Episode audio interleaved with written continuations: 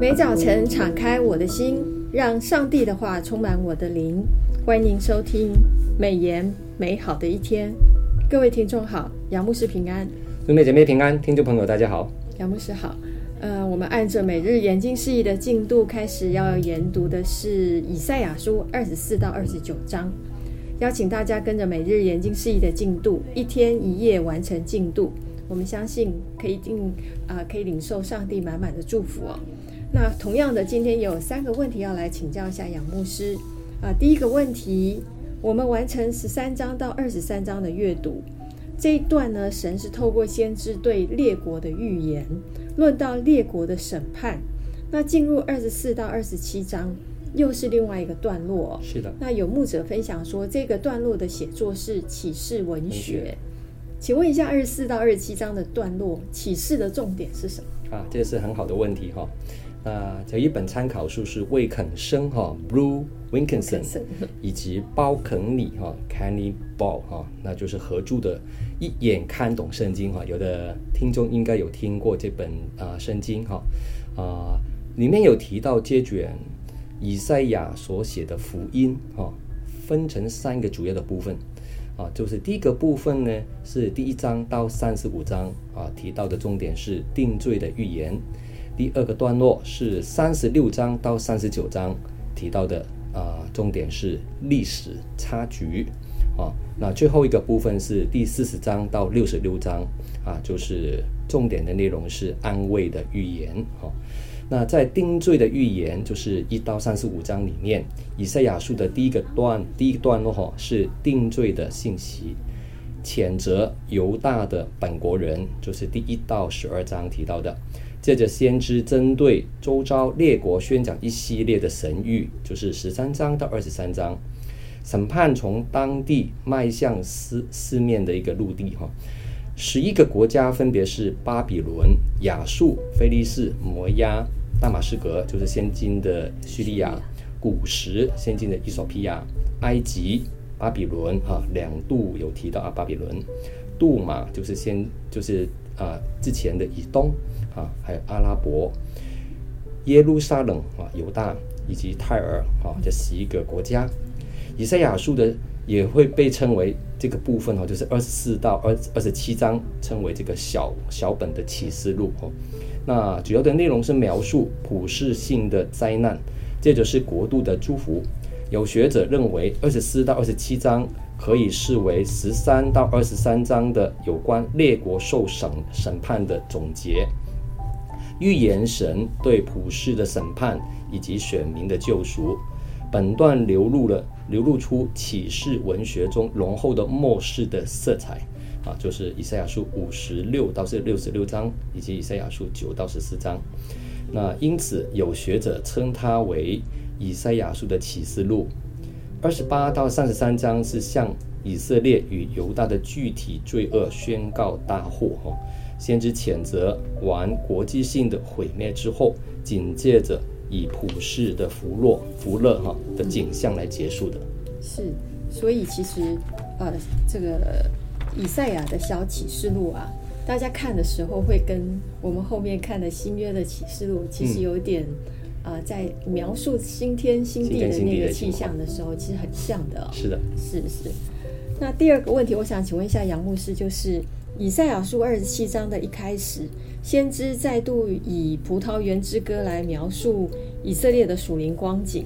那对应第五章的葡萄园哀歌，好，有六次的祸灾。嗯，还有二十七章又再次的运用葡萄园的比喻，带来活泼的盼望。啊、呃，请问牧师您的看见？啊，可以对着两两章的经文来对着看哈。第五章二十七章是非常的精彩。以赛亚书二十七章的语气是跟第五章的葡萄园的之歌的语气是不一样的哈。第五章是用讽刺的语气来指责野葡萄，那二十七章就用怜爱的语气提出保证，神自己要保保养顾惜这样的葡萄园。那葡萄园在啊旧约圣经里面是预表以色列哈，那并对付与葡萄园为敌的荆荆棘。啊，吉尼，吉利。第五章与第二十七章都有审判的信息，二十七章更清楚讲明，神审判是为了除去百姓的罪恶。末日神仍要复兴以色列，使葡萄园开花结果哦结实。美言的作者魏玉琴传道在五月一号的研经释义里面指指出，以赛亚书第二十七章是第五章葡萄园哀歌的更新版。第在第五章，葡萄园园主哈、哦、放弃他所爱的葡萄园，任由野兽入侵，啊、就是芳草哈、哦、漫生。然而到那一日，啊、葡萄园主有了新的动作。他要重新浇灌、照顾他的葡萄园，直到葡萄园如他所期望的产生普世性的大丰收。先知在二十七章再次的运用葡萄园的比喻，带出活泼的盼盼望，就是在末日的时候，神要保养顾惜他的葡萄园，对付以以色列为敌的荆棘蒺藜，并要使以色列在各地昌盛，成为异邦的祝福啊，就是在。以赛亚书二十七章二到六节所提的，神先前击打以色列，是要使他完全离弃偶像，罪得赦免，就是二十七章的七到十一节提的。在末日的时候，以色列要从异乡被招聚出来，重归故土，再次敬拜耶和华，就是第二十七章十二到十三节。这些听见上帝用脚声召聚回耶路撒冷圣山上敬拜上帝的人。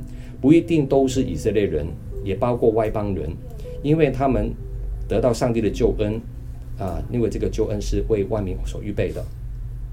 一般父母教养儿女，或呃会流于这个溺爱而管教不足，或会过分的强调打骂而关爱关爱不足，这两种极端的方法都难以带领儿女踏上正途。我们可以想想一想。神是怎样管教他的子民？神对待儿女，他既有公义的管教，也有无微不至的关怀，恩威恩威并并施哈。而在这一切这一切的表象背后，更是长阔高深的慈爱与怜悯。比较第五章和第二十七章这两首葡萄园之歌，更能让人感受到神对他子民全方位的看顾与保护。正因为有这一份爱，神给我们成就了最伟大的救赎计划。他们 因为神的审判永远跟这个慈爱拯救是相对的，的，所以感谢主。虽然我们有时候会被打、被这个击打、被管教，但是每打一下都是有爱的。是的。好，第三个题目，我想请问一下杨牧师，就是呃，本周的经文哦，我们的经文用什么来比喻上帝的的智慧？人要怎么样才会学到这些智慧？是哈，敬畏耶和华是智慧的开端。开端，认识至圣者就是聪明。就是聪明。所以我们要认识神。那作者以赛亚先知在以赛亚书第二十八章二十三到二十九节这一段经文里面，是用了很特别的一个比喻，就是农夫耕种的比喻，嗯，来说明什么呢？就是说明上帝管教百姓的智慧。种子不同，撒种和耕耘收割的方式也不同。神教导他子民的方法也同样独特。神教导百姓务农相宜，哈，就是二十八章二十六节，以正确的方法从事农作。那有两个重点，第一个就是农事有一定的步骤，就是二十八章二十四到二十五节，先耕地，然后犁田，才能够撒种。撒种要有策略，这里采用了两种方法，小茴香是佐料。那我听我太太讲说，是可以用来配色的哈。那大茴香是香料，是提高这个食材的一个香味，那也是一种榨油的来源。这两种在出雨之后，用手撒在刚刚犁过的沟。小麦与大麦一定要小心处理，免得混种哈。